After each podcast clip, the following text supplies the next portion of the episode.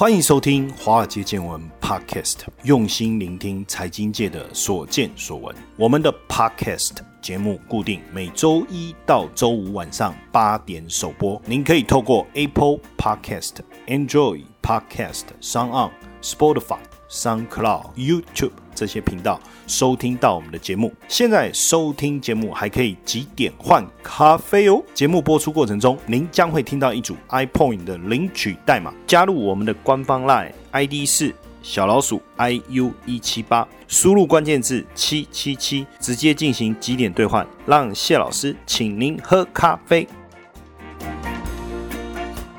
好，大家晚安，欢迎收听《华尔街见闻》，我是古怪教授谢承彦。哎呀，真的有点不好意思开口，可是这个消息还是不错，跟大家分享一下，就是我们现在《华尔街见闻》开启了抖内功能了哈，所以以后可以叫我援交哥。哎，不对，援交哥好像有点难听哦，但是没办法，我们现在也需要大家的支援，所以叫做援交。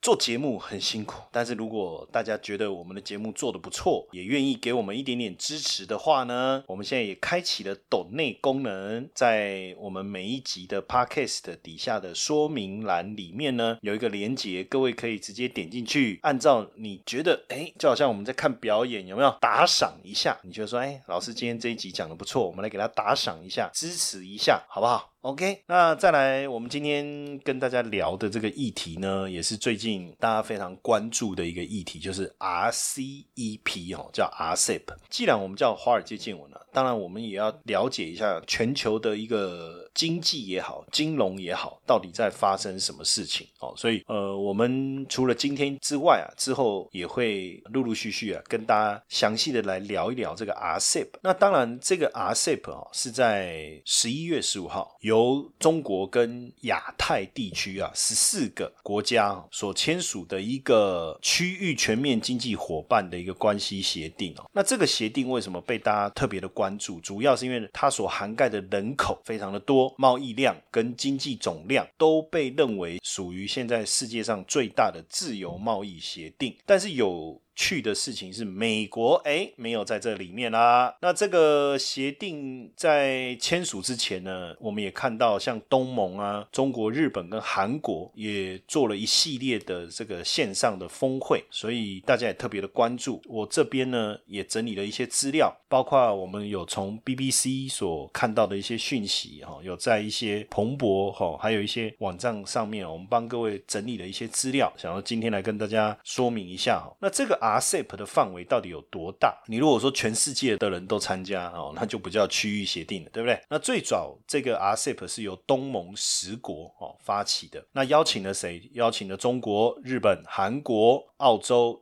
纽西兰跟印度，不过后来印度中途是退出了哈。那现在十五个国家当中啊，除了中国、日本、韩国、澳洲跟纽西兰，一二三四五，这就是五国，所以我们叫十加五。那东协十国是哪十国？印尼、马来西亚。菲律宾、泰国、新加坡、文莱、柬埔寨，然后缅甸、越南跟老挝。老挝是是是哪一个国家哦？其实你知道我在去年哇，这个转眼间已经过了一年呢。是去年吗？哦不，前年，两年前我去泰国，然后到。清迈哦，去清迈，我去清迈玩哦，带我太太去清迈度假，因为她生日嘛。那每次生日你说要送什么礼物，坦白讲我也不知道。那所以我就想说，不然就安排一个旅程哦，那就安排我就带她去清迈哦。那我们就去清迈，到了清迈，当然我我就很想去一个地方叫金三角，我就想说，哎，金三角那时候不是贩毒吗？对不对？哈，毒品鸦片。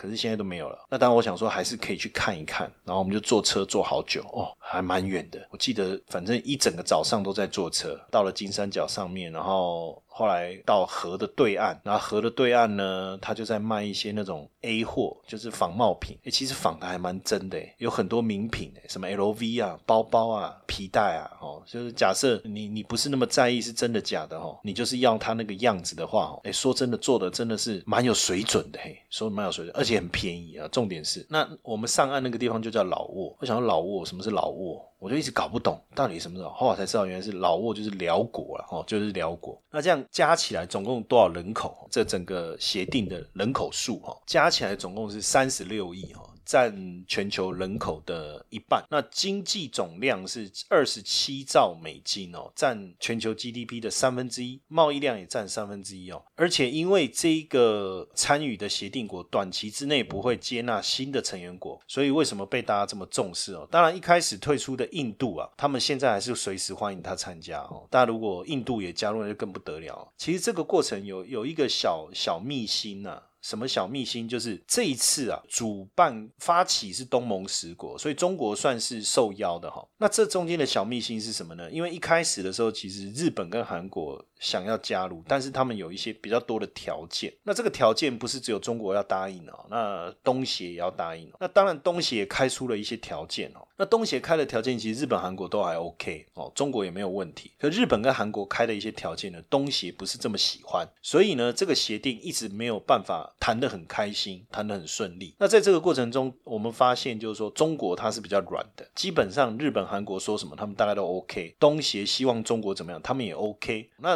东协希望日本、韩国怎么样呢？刚开始日本、韩国不太愿意，中国去协调，协调完日本、韩国也 OK 了。但日本、韩国开的一些条件呢，哎，东协不是很满意。但是因为这次疫情的关系呢，东协发现说哇受创太严重了哦，也因为这次疫情也让大家重新的去思考，所以既然也就接纳了日本跟韩国的条件哦，所以这次的疫情也确实是促成这次 RCEP 真正成型的一个。我觉得是最重要的一个转类点，然后那 RCEP 的目的到底是什么？其实这个 RCEP 当然希望透过减少关税，还有就是非关税壁垒，建立一个这十五加一嘛，哈，这十五就是我刚才讲的东协十国加上中日韩澳纽。那为什么加一呢？因为印度到底会不会回来不知道啊，但是如果回来，那就是十五加一，这一个是整个市场的自由贸易协定哦。那 RCEP 里面的谈判哦，包含对中小企业、对投资、对经济技术的合合作，还有包括货物啦、服务贸易这十几个领域。当然最重要还是减免那个货物贸易、服务关税，还有降低市场准入门槛，这还是最主要的哦。那因为 RCEP 里面的这些国家各国的经济差距其实蛮大的哦。你看有世界经济第二大的中国，还有第三的日本，那又有新兴的市场哦。所以坦白讲，这个差距是有点。大哦，但大家也在看未来是不是真的能够运作顺利哦。那这一次 RCEP 关税的减免跟减让货品的优先顺序啊，实际上确实是有考虑整个东协最低收入国家的利益啊，哈，它并不是一个高标准的概念。当然，这整个协定还是希望能够减少成员国之间呢，它在经营上面的一个不确定的一个风险哦。所以这一次我们看到中国是让利让蛮多的哈，感觉上是这样哈。那背后它有什么样的一个打算？我们等下再继续来看。那这个 RCEP 当然从二零一一年。是由东盟提出来的哦。那二零一二年都陆陆续续，像中日韩印、印度的印哦，澳洲、纽西兰也开始加入啊。那整个贸易协定就开始启动。二零一三年开始第一轮的谈判，到了二零一九年已经谈了三十多轮。我觉得今年还是因为疫情的关系哦，整个有一个突破性的一个进展哦。那就像比如说新加坡，他就认为说，哎，这个 RCEP 是一个蛮重要的一个成就嘛，因为你可以维护就以规则为基础的一个多边的贸易，可以。促进这个区域经济的一体化，确实是有帮助的。而且呢，呃，我看一个新闻写的最好，他说对中国来讲，这个是在过去十年当中寻求更大程度经济一体化的高潮。这个高潮你也可以讲是一个高峰，但是我我觉得也好像也是真的是一个高潮，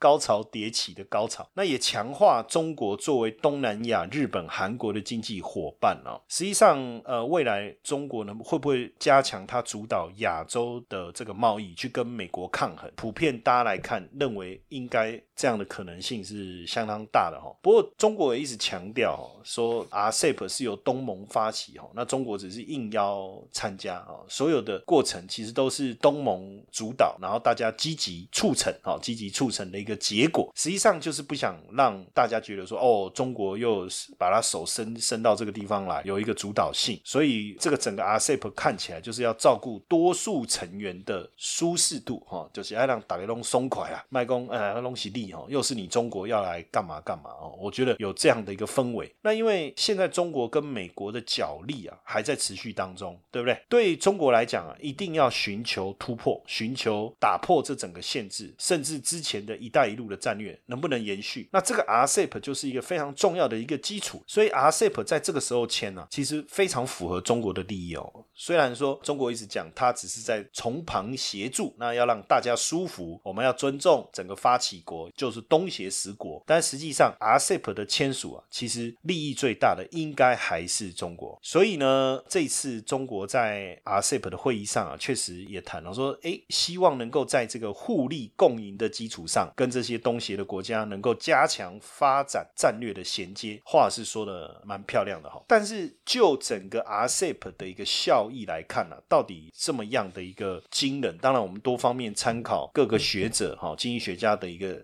讲法。美国之音之前有访问几个经济学家哈，这几个经济学家的看法是这样，他就说，实际上，当然，第一个，这个 RCEP 的主导国是谁？是东协，对不对？当然，RCEP 它可以给中国带来很大的效益，最重要的当然就是打开。日本的亚太市场去弥补什么？弥补未来对美国出口的减损。美国拥有全球最大的需求市场，这个我们都知道，对不对？好，大家也都想争取。他们说：“哎，你看这个 RCEP 建立以后，哦，美国是羡慕嫉妒恨呐？为什么？因为它被排除在外嘛。但是各位别忘了。”现在拜登上来以后啊，应该还是会持续推动对美国最有利的，叫做供应链去中国化。所以实际上，美国是不是真的怕 RCEP，或者说 RCEP 真的对中国有这么大的一个帮助？实际上，最大的重点没有错。当然，中国会是 RCEP 签署后的最大赢家，这个是确定的。因为毕竟中国积极加入 RCEP，就是为了应付美国今年五月以来一直在筹组的什么经济繁荣网络。还有可信任伙伴，简单讲，你看五眼联盟就是，对不对？还有推动供应链去中国化这件事情，就美国来讲，美国手上永远有一手好牌。为什么？就是需求。美国市场是全世界最大的市场，大家都想要啊，不止中国想要，美国也想要啊。但是美国如果把它就保留给美商，它的市场这个饼不再分给中国，那中国怎么办？对不对？那当然，现在搞 RCEP，这个是一个非常重要的一个原因了哈。谢承彦老师寻找接班人计划，操盘领航员，开创斜杠收入线上说明会，搜寻赖好友 at iu 一七八，输入关键字八八八。那未来中国可不可以透过这个 RCEP 啊打入日本市场，也是大家非常关心的。因为东协这几年来呢，通过东协加一去连接了像中日韩纽澳这几个市场。那现在 RCEP 是从东协加一扩大到东协加五，那对 RCEP 最大的意义，其实对中国来讲，真的就是中日韩三国之间能够去做一个整合。因为过去中国跟韩国有签 FTA，可中日没有，日韩也没有，因为这个 R。CEP 等于中日韩三个之间，等于有了一个三者之间的 FTA 了，等于有助于中国切入这个日本市场，以及帮助东北亚市场的一个整合啊。那这是第一次哈，有贸易协定把中国、日本、韩国、南韩啊放进来，因为过去呢，中日韩一直希望能够。谈中日韩的 FTA 嘛，这个 FTA 如果我们要讲在定位的话，叫做 C CJK 啦，哦 CJK 怎么好像一个衬衫的牌子？卡文克莱是 CK 哦，它这是 CJK，中间加一个 J，那这个就是很像是中日韩的自由贸易协定了，对不对？但一直都谈不成啊，所以 RCEP 生效以后，哎，中国跟日本第一次互相开放，日本跟韩南韩也第一次开放了，所以 RCEP 一个非常重要的一个意义是什么？东北亚的整合。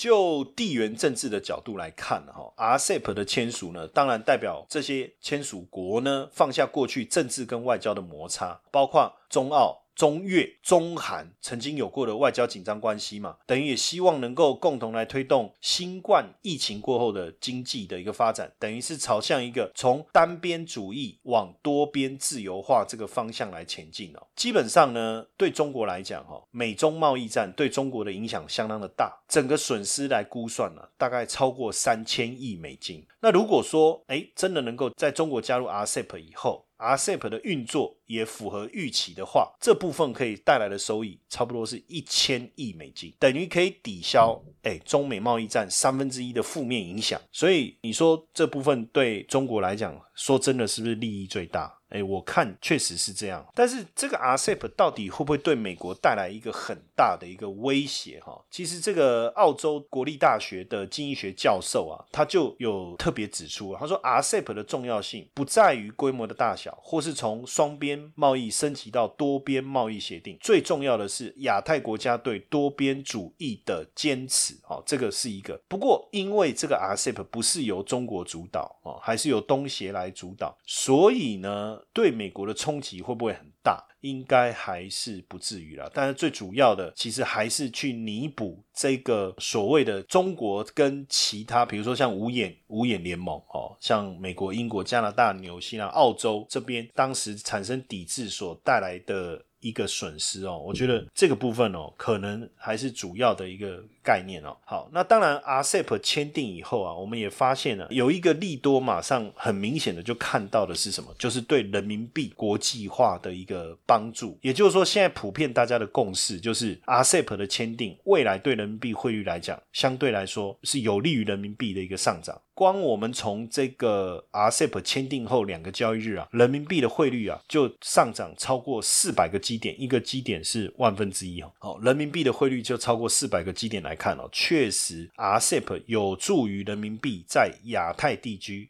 亚太地区，因为有听众也应该算粉丝啊，因为他说他蛮喜欢听我的广播，他说我的咬文嚼字很清楚哈，所以刚才吃螺丝，赶快赶快再再补一下哈。可是这样会不会矫枉过正啊？就正常讲话就好了，对不对？不要因为有时候你知道吗？比如说刚开始的时候讲话还蛮正常，但有人说啊，你讲话咬文嚼字很很很顺，然后就说刻意讲得更清楚，然后为了想要讲得更清楚，然后反而怪怪的变得不正常，好不好？我们平常心，平常心哦，不要一直想说要有这种。很强的表现，这时候反而可能表现会不好哈。好，那我刚才是在跟谢承彦信心喊话哈。那其实记者哈，针对很多的亚太国家哈，他们驻华的业务单位啊，去了解，确实哈，现在大部分的这些跟中国有往来的企业啊，在 RCEP 签订以后啊，他们确实真的特别考虑增加他们手上人民币这个部位的一个持有，因为呢，大家现在在评估哦，就是 RCEP 未来应该会让他们跟中国的企业的贸易。额增加多少？增加百分之三十，所以对人民币结算跟储备的需求会增加百分之二十，整体来讲会增加百分之二十，所以。这一次在“十四五”规划当中啊，其实我们有看到一条非常重要的文字哈，就是说，就中国来讲，现在要维稳谨慎来推进人民币的国际化，坚持市场驱动和企业自主的选择。告诉你啊，刚加些坚持企企业自主的选择哦，这个我不晓得哈，但是我就把这个文字讲出来，那营造以人民币自由使用为基础的新型互利合作关系。所以这样的一个描述，当然当中的这个含义很深。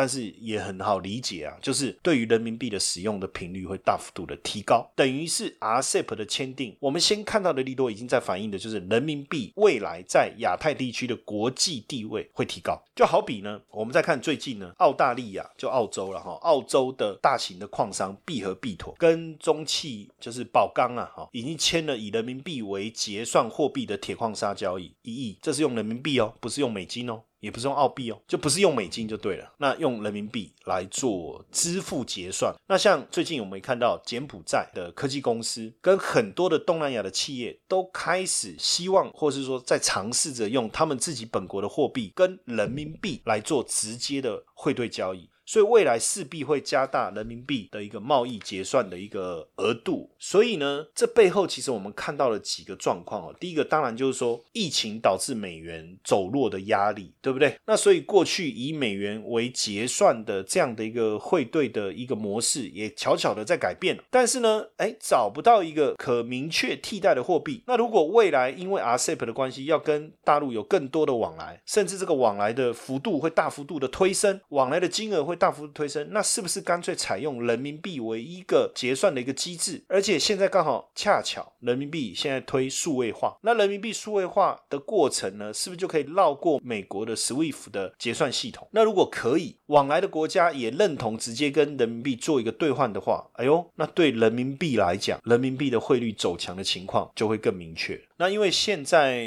东协的企业啊，发现就是说未来，哎，跟人民币跟大陆往来的关系，整个。贸易额增加，哎，可能百分之二十、百分之三十，甚至有可能到百分之三十五的话，那使用人民币的这个比例是不是要大幅度提高？那以目前来看哦，比如说像柬埔寨好了，就有十七家银行提供人民币交易，甚至有很多银行已经为当地的企业。提供人民币计价的贸易结算、贸易融资啊，这些投资啊，这些哦，已经开始了，已经开始了。所以第一个，我觉得我们可以很明显的可以确认的，就是人民币的汇率的走强啊，因应这个 RCEP 已经可以先看到了这一个趋势哦。这是从 RCEP 我们这样看下来，我觉得第一个观念。那当然，RCEP 对 A 股来讲哦。我们今天先讨论一下对 A 股的一个影响哈，对 A 股来讲是不是好？当然了，就 A 股的长线来看，肯定是补血啊，肯定有帮助啊。这个 RCEP 协定下，什么行业受惠最大？服装啊、轻工业啊、建材啊、农产品啊、电商啊，这些都帮助很大。当然，你说有没有冲击的？有啊，汽车啊、零组件啊、石油化工啊，这些会有冲击。但是整体来讲哈，整体来讲，我们就看到 RCEP 签署以后哈，很多的区块的这个股票大幅度上涨，尤其是像港口类的股票、贸易港的股票、杭州湾大湾区的股票相关的概念股走强，肯定这个 RCEP 所带来的未来的贸易量、整体贸易发展会带来一个很大的一个机会哈。更重要的，我觉得是我们一直在在思考的，就是说“十四五”计划里面的双循环。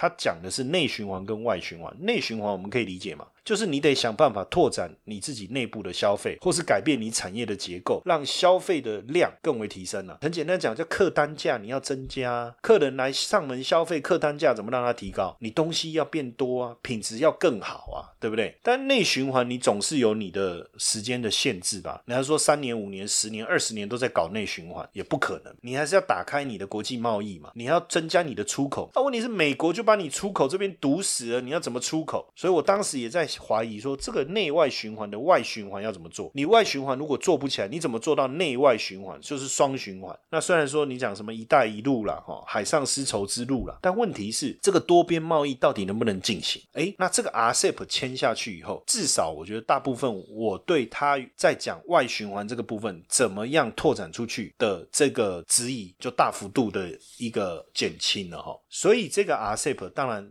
短期来看，对大陆的出口的帮助是有限，因为毕竟这个税率啊，它是渐进式的下调。但问题是，中长期有没有帮助？有，更大的意义在哪里？在于中日韩之间的关系，尤其是透过 RCEP，中日韩首次建立这个自由贸易区的关系。即便说拜登他入主白宫以后啊，重启 TPP 或是加入日本为主导的贸易协定，但基本上至少大陆在 RCEP 这一块有取得一个机会，等于是帮助它的双循环的战略。当然，对优势的企业来讲，我们刚才讲到的收益比较大的行业，它是有帮助的。但如果说冲击比较大的产业，同时它又是基础比较弱的，我们就担心未来的问题会比较大了哈，问题会比较大了。OK，所以当然呃，未来。整个 RCEP 哈，对大陆的传统产业来讲，我觉得是大有可为了哈。包括电商的部分，或者是一些以出口为导向的这些企业来讲，是相当相当有帮助的。但会不会给给台湾带来什么冲击哈？那之后我会在特别的专辑哈来跟大家分享一下哈。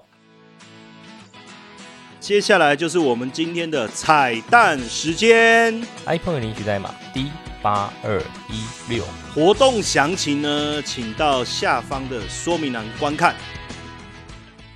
那今天节目的尾声也特别跟大家再提醒一下，哦，这个昨天跟大家提到的，我们这个一百集，今天是一百零一集嘛，哈，我们一百集的特别活动。如果昨天没有听到我们一百集特别活动的一个细节的，你可以特别的到我们 EP 一百听一下我们一百集特别活动所主办的一个内容。那到我们的 Line at 哦，小老鼠 iu 一七八 at iu 一七八哦，加入我们的 Line at 以后呢，输入关键字一百。就是一零零呐，数字一零零哦，那就可以去了解我们这次华尔街见闻一百集快乐的详细活动的内容。好，那最后也跟大家提醒一下哦，就是我们在接下来二十六号刚好受邀群益在他们总公司台北有一个免费的讲座，下午三点到五点。那二十八号在台中下午两点到四点，二十九号在高雄是也是下午两点到四点。如果你二十六号台北来不及参加，可以参加十二月一号下午三点的场次哦。那这个是我们很久没有在现场跟大家见面，那刚好这一次。群益邀请，如果呃我们的同学们哈，或是我们华尔街见闻的粉丝们呢，刚好有时间想要来现场跟我们互动，也算是一个粉丝见面会，好不好？当然，我们针对这个接下来第一季台股的行情，有什么样要操作的注意的一些细节，好，那还有一些未来的一个看法了，哈，当天会详细的跟大家来分享。那如果大家有时间的话，也欢迎邀请大家一起来现场跟我们互动，因为很多我们的听众。朋友，或者我们的粉丝，或是我们讲华尔街见闻 Podcast 的同学们，有很多可能我们都没有现场跟大家面对面的交流过。那如果说你觉得说，哎，来看看现场跟夏老师打声招呼的话，哦，也欢迎大家过来。那详细的一个报名方式啊。跟讲座的内容、时间、地点，大家可以直接到华尔街见闻的粉丝专业的活动专区，华尔街见闻粉丝页的活动专区去查询跟了解。那里面有讲座的时间、讲座的地点哦，还有讲座的一个报名方式。那这几场要由群益主办，它是一个免费的啊现场活动。那我们就自己就把它当成我们的这个听友会了哈。好，这就不客气了，公器私用。好不好？嗯，也希望哎，当天在现场有机会跟大家来见面。OK，好，谢谢大家今天晚上的收听，我们明天晚上见。如果大家喜欢《华尔街见闻》Podcast 的话，请记得给谢老师一个大大的五星评分哦。